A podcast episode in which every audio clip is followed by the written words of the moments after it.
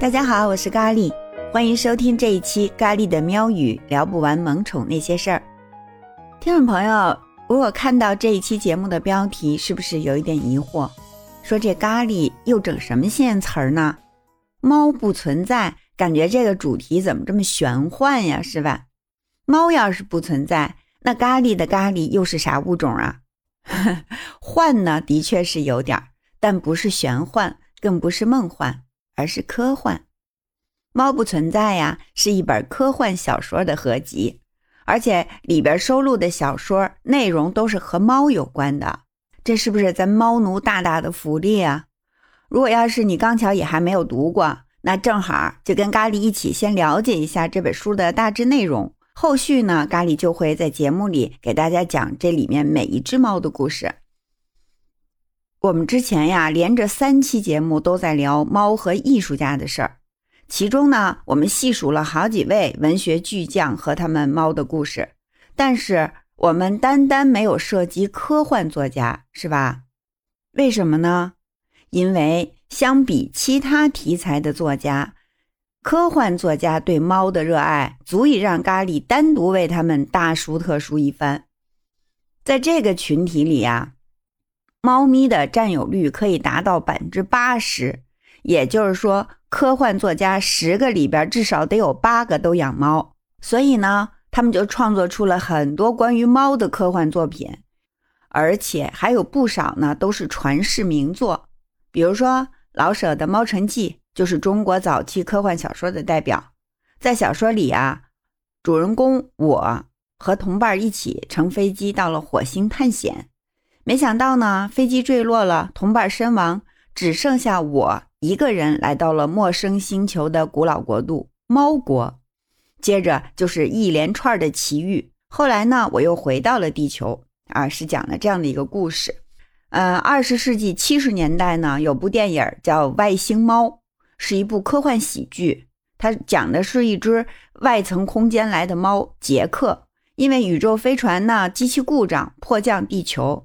他找到了一对年轻男女协助他修理宇宙飞船，可是呢，当宇宙飞船修好升空之后，杰克却留在了地球上，因为他找到了一只白猫做女朋友，因为爱情啊，所以留在了地球上。据说呢，这部电影的想象力啊，很大程度上启发了后来我们熟知的一部科幻电影，就是《E.T. 外星人》的创作。还有一个特别有名的电影叫《异形》，虽然是几十年前的电影了啊，但是我相信看过的人里面那些名场面还是会历历在目的。因为这部电影开创了恐怖科幻电影的先河，在此之前，人们是从来没有把那个外星恐怖生命塑造的这么有视觉冲击力的。这部电影里面呀，就有一只著名的科幻猫，叫琼斯，又是一只橘猫。当他发现异形出现在女主角身后的时候，他就发出那种歇斯底里的叫声，提醒他危险来临了。可能也是因为他的这种守护吧，这只猫和女主角最后成了飞船上唯二的幸存者。这琼斯啊，即便是配角，最后也找到了主角的感觉。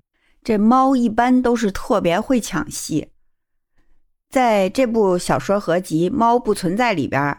这个猫啊，集体出没，他们都不是配角儿，而是化身成了智者、向导、魔术家、诡辩师、情人或者朋友，都是妥妥的主角。而且有猫的故事绝不会无聊，要么就变幻多端，要么就奇巧万千，就像猫咪本喵一样。猫可能比其他任何话题都更永恒，即使人类都消失了，它们还在。到时候可能会由他们来揭开时间的秘密，然后为人类书写墓志铭。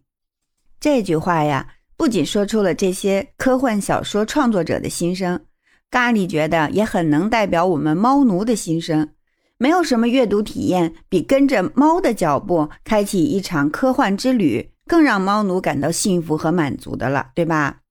这本书读完以后啊，你可能就会改变一个认知：科幻。可不只是去遥远太空的冒险，或许呢，就跟正卧在你腿上的这位毛茸茸的小家伙有关系呢。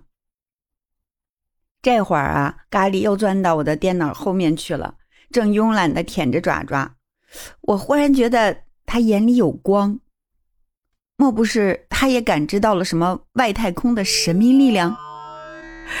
我们说了这么多，归根结底就是一句话：猫主子啊，是这些科幻小说的主角儿，而且呢，这些故事很精彩。咖喱会在后面的节目里一天一期一个故事。